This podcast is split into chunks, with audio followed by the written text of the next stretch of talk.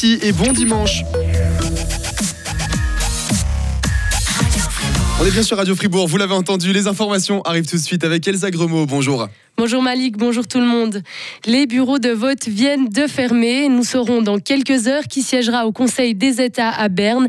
Les deux sortantes, la centriste Isabelle Chassot et la libérale radicale Johanna Gapani, partent favorites dans cette course face à une gauche emmenée par la socialiste Alice Loïc Chorderet, le pari d'Alice n'est pas simple.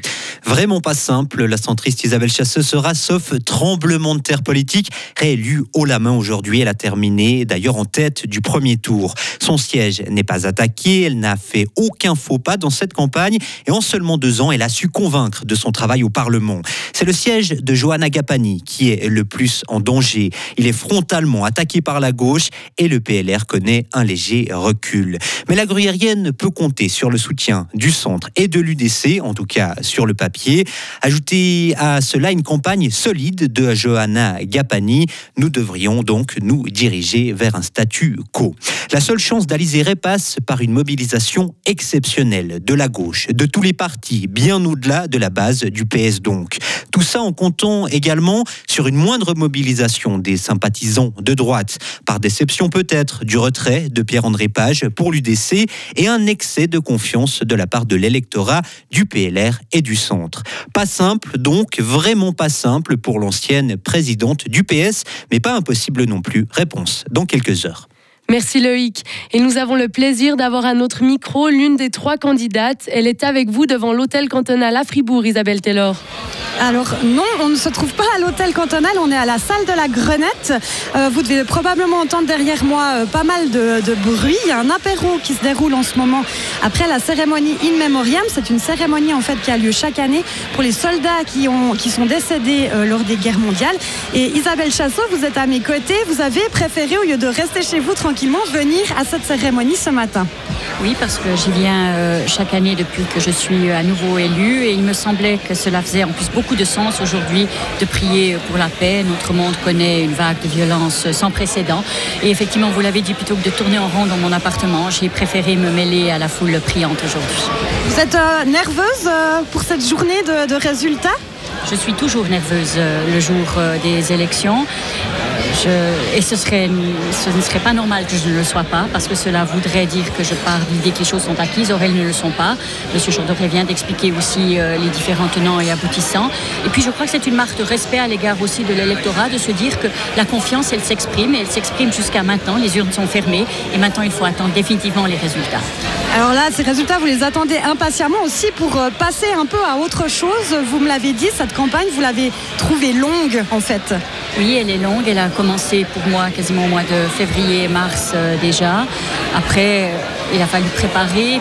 Puis, sur le terrain, quand même, à partir de l'été, ça s'est cumulé pour moi avec la présidence de la commission d'enquête parlementaire, ce qui fait qu'il y a eu peu de jours pour euh, les vacances et beaucoup de travail. Il a fallu un peu coordonner l'agenda. Ça s'est révélé un peu plus compliqué encore que ce que j'imaginais parce que je ne voulais pas, je voulais couper les présences sur le terrain, à la rencontre de la population, ce qui fait qu'il a fallu un peu se démultiplier. Donc j'ai trouvé la campagne maintenant un tout petit peu longue aussi. Et puis surtout, mes collègues déjà élus sont en train de préparer la prochaine législature. Ils attendent les résultats de ce dimanche pour la Suisse romande et de dimanche prochain pour les 4 ou 5 cantons suisse alémanique où ils voteront encore pour un second tour.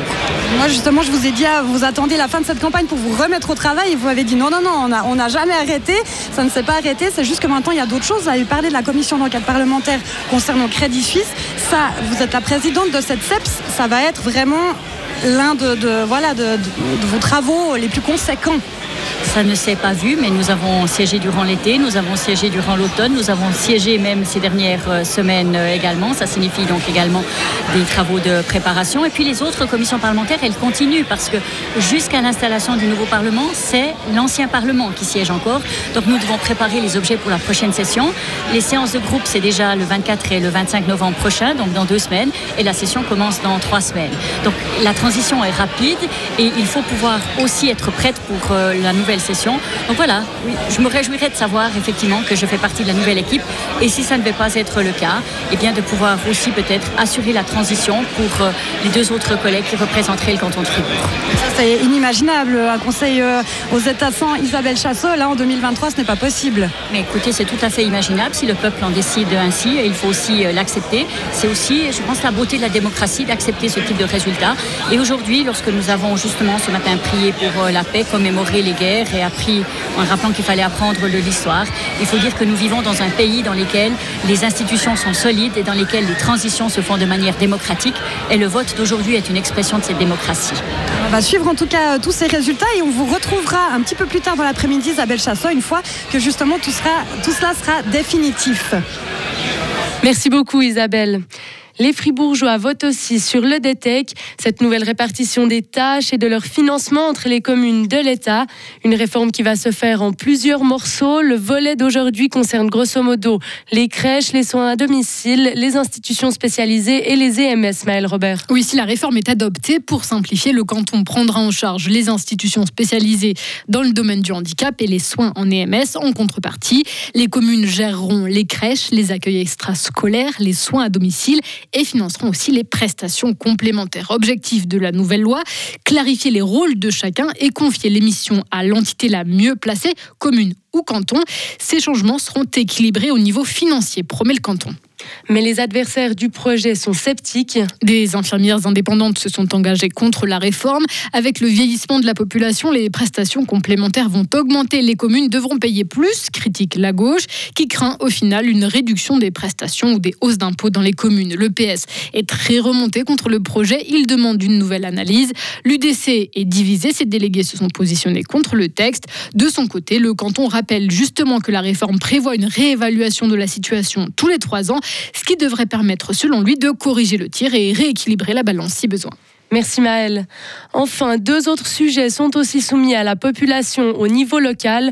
Dans la broie, la population dira si elle accepte de débloquer 74 millions de francs pour construire deux nouveaux EMS, un à Estavayer et l'autre à Didier. Objectif, créer 52 lits supplémentaires dans la région pour répondre au vieillissement de la population et construire des homes modernes avec une meilleure qualité d'accueil pour les résidents et de meilleures conditions de travail pour les soignants. Enfin, dans la glane, les citoyens de quatre localités, Écublanc, Rue Chapelle, Auborange, se prononceront sur la fusion de leurs communes. Lors d'un vote consultatif en 2022, plus de trois quarts des votants avaient approuvé la fusion. En cas de refus, le projet sera abandonné. Et nous serons en direct cet après-midi pour faire vivre ces résultats avec une émission spéciale à 17h. Dans le reste de l'actualité, une manifestation de solidarité des Fribourgeois envers le peuple palestinien. Hier, un rassemblement avait lieu à la place Georges Piton, rassemblement organisé par le collectif Solidarité Fribourg-Palestine. L'événement a rassemblé plus de 700 personnes qui ont ensuite défilé dans les rues en cortège. Elles se sont réunies autour de deux revendications centrales, un cessez-le-feu immédiat et la levée du blocus qui pèse sur la population de Gaza. L'événement n'a pas fait l'objet de débordements et s'est déroulé, selon la police cantonale, dans une ambiance bon enfant. Une cinquantaine de petits fribourgeois ont grimpé pour l'espoir ce week-end. Hier avait lieu un événement caritatif d'escalade organisé par grimper.ch et Terre des Hommes à Givisier. Le but, trouver un parrain ou une marraine qui sponsorise chaque mètre grimpé afin de gagner des sous pour une bonne cause. Terre des Hommes reverse ensuite l'argent récolté dans ses programmes les plus impératifs dont Urgence Gaza et l'accès aux soins des enfants et leurs mamans à travers le monde. Le montant récolté dépend de chaque enfant avec des cartes de 10 francs à 150, montant qui sera connu en fin de semaine. La Suisse a besoin d'une réglementation dans le domaine de l'intelligence artificielle, c'est ce qu'a annoncé le conseiller fédéral Albert Rusty. Son département va présenter un état des lieux au Conseil fédéral d'ici mi-2024. Selon le Bernois, il reste quand même important de ne pas entraver l'innovation dans le domaine de l'IA.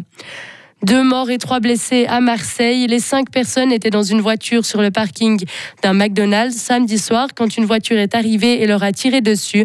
Les trois tireurs étaient déjà connus pour trafic de drogue et violence dans la région toulonnaise, a indiqué le parquet. Retrouvez toute l'info sur frappe et frappe.ch. La météo avec Bauhaus Matran, ton spécialiste pour l'atelier, la maison et le jardin. Économise maintenant du temps avec Click and Collect, bauhaus.ch. Très nuageux aujourd'hui avec des précipitations. Elles seront localement abondantes sur le sud du Jura et le versant ouest des Alpes. On a eu une limite pluie-neige qui a commencé à 800 mètres, qui est remontée vers 1600. Elle devrait y rester pour la suite de cette journée.